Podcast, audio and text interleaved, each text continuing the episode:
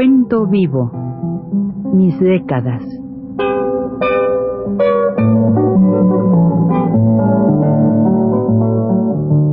Juan de la Cabada, mediante esta serie de programas radiofónicos, narra los momentos más intensos de su existencia como escritor, trotamundos, militante de la condición humana, todo lo cual es ya patrimonio de nuestra mejor literatura.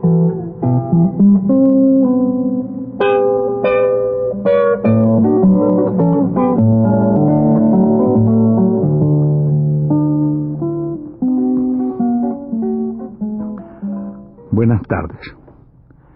Vamos a seguir con nuestras, digamos, experiencias dentro de lo que se llama la profesión, si se llama así, de maestro.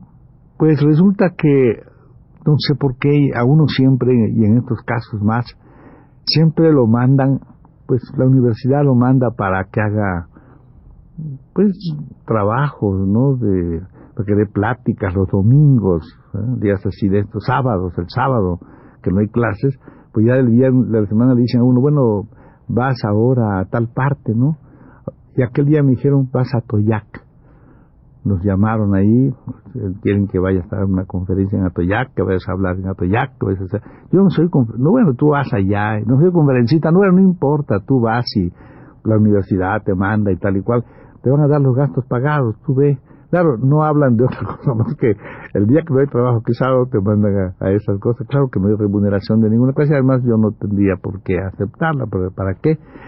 No, no, no, pero de todas maneras los gastos pagados. Bueno, me dio mucha risa porque el día que tenía, el día anterior, el viernes, el sábado, fui a ver y dije, bueno, me dicen que van a, así como no, que voy a ir con mi mujer, con Esther, ir mi mujer allá. Sí, como no, sí, como no, sí, como no, maestro, claro está, claro está, un valecito ahí de 50 pesos. Bueno, yo, yo naturalmente vi una cosa tan irrisoria, no dije nada, dije, bueno, 50 pesos, bueno, está bien me, me dio mi valecito 50 pesos, te los di, me dieron el dinero, pues ya, y llegué y dije, bueno, vamos a ir, nos vamos en un camión mañana, ¿no? Ahí seguramente habrá que nos vaya a recibir en, en, en este lugar, en, en Acapulco, y allá nos iremos a Toyac. Pues, pues sí, nos fuimos el viernes, de todas maneras, tengo que ir a un hotel, claro, está a esperar, ¿no? Al día siguiente que era el sábado en la mañana, y pues ahí nos estuvimos paseando un poco ahí la ciudad, llevábamos 50 pesos, entonces que eso no se iba para nada. Entonces al día siguiente cogimos el, el camión para Toyac, mañana, ¿no? que era sábado de la mañana. Llegamos el sábado de la mañana y con gran sorpresa nuestra, nadie estaba ahí para, para esperar a uno, ni mucho menos.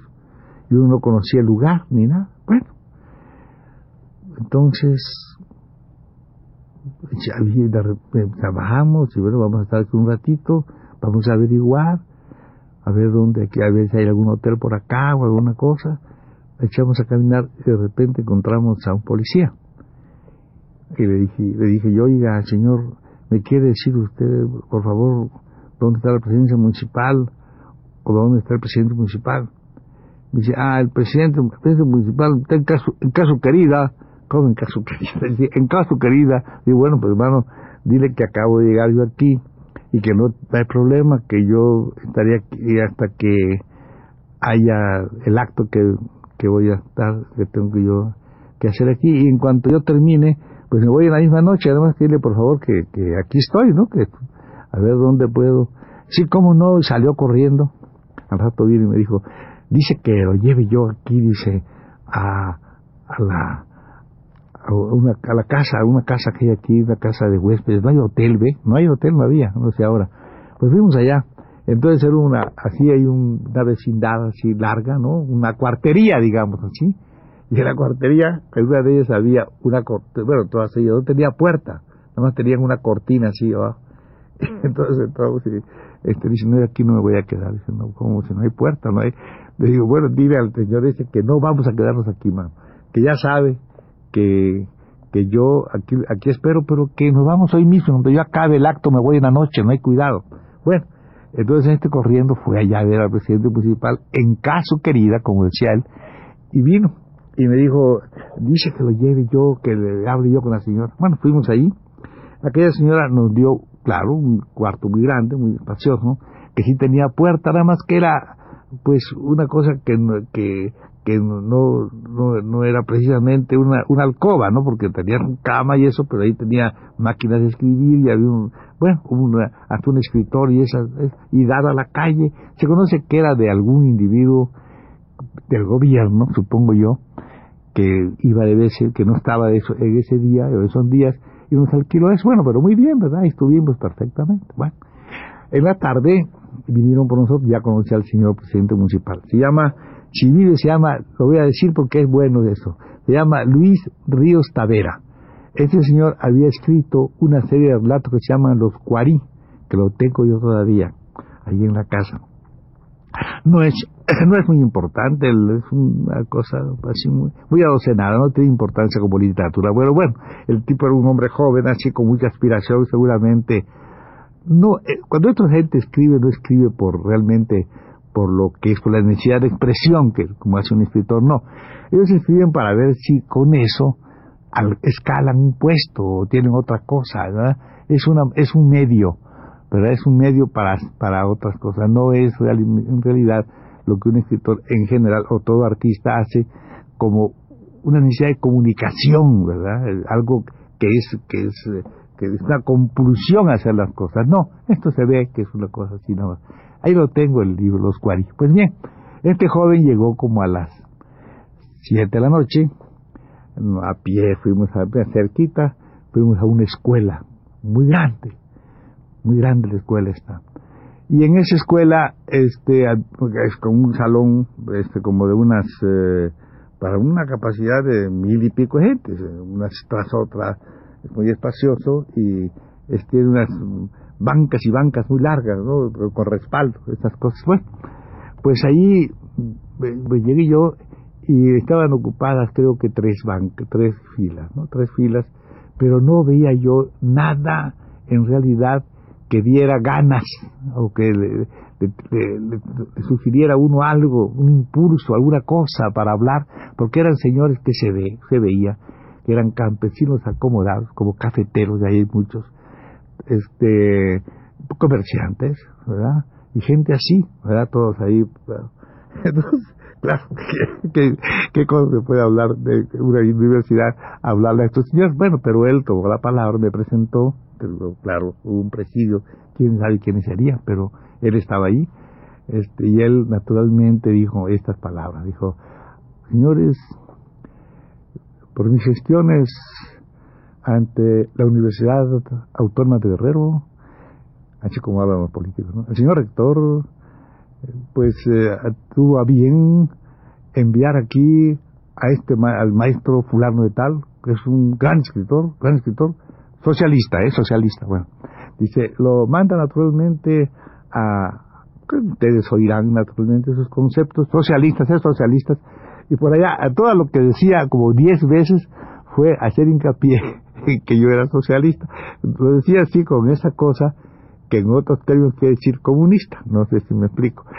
socialista decía cada momento era la cosa. Bueno, naturalmente que se, yo pues hablé lo que tenía que decir, lo dije toda aquella cosa, aquellos señores parecieron así como interesados, yo traté de que no se durmieran, porque les hice algunos así chistes de acuerdo de la región y cosas de esas, y, además breve, una cosa muy corta, ¿no? Porque pues cómo iba yo a hablar con se ve que estaba lloviendo, naturalmente, quiénes eran los cuates estos, ¿verdad? Todos ellos muy almidonados, no sé, con sus cosas del trópico, pero muy vestidos, muy planchados y muy todo. Bueno, se acabó la cosa, entonces me dice, ahora vamos a, vamos a, a, cenar, ¿verdad? Y yo, sí, cómo no, señor. Entonces fuimos a, una botica, allá, la, casa de un boticario, pero su, casa muy buena, con un parral muy bonito, tenía una, una emparrada, así, una cosa muy, una. Tenía su cosa ahí. Y pues ahí estuvimos ahí y pues muy bien la cosa, pero se veía que eran todos los señores ricos del pueblo, naturalmente, no había más que eso, ¿no? Y al día siguiente por la mañana, antes me dijo él, bueno, mañana por favor, usted, vamos por usted y vamos a, un desayuno. Sí, cómo no, le está bien, como no, señor. Bueno, y al día siguiente, pues, nos fuimos a este desayuno, en una, en una, una fonda que había ahí, de un señor que se llama Radilla. Nunca le olvido porque ese apellido de Radilla lo encuentro yo en un lugar que se llama San Jerónimo, que es el mismo rumbo. Y está también en lo que se llama Toyac, que es el mismo rumbo. Luego lleva a Tecpan, que es el mismo rumbo. Sería muy bueno contar de este desayuno para que podamos, este, bueno, yo me senté allí con todos ellos, estos señores, y había un, de repente llega un muchacho muy joven, pero era mudo, era uno de los hijos del Señor, era mudo, era atento así, y por ahí tenía unos cuadros así el Señor, ¿verdad?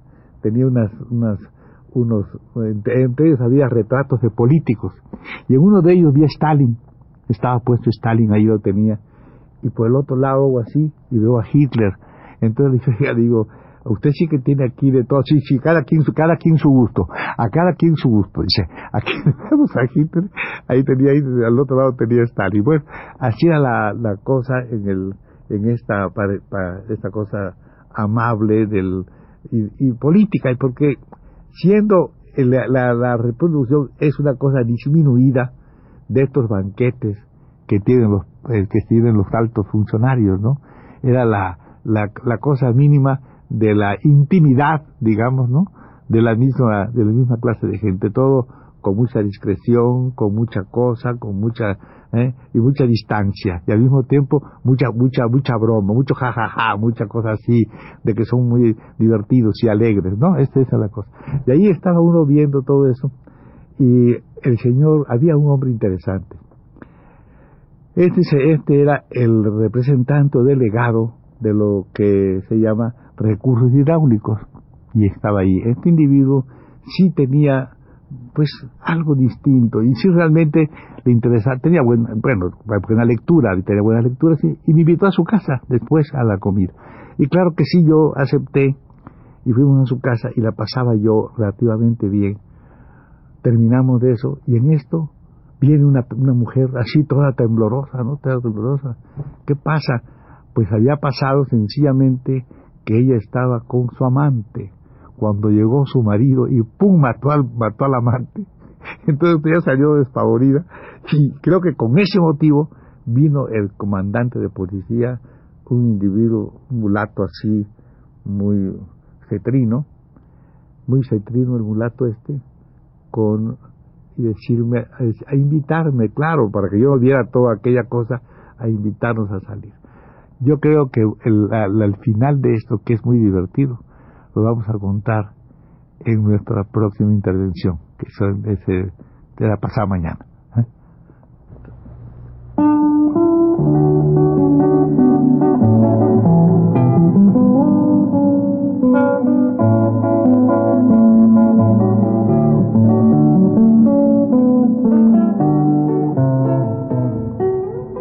Recuento vivo mis décadas.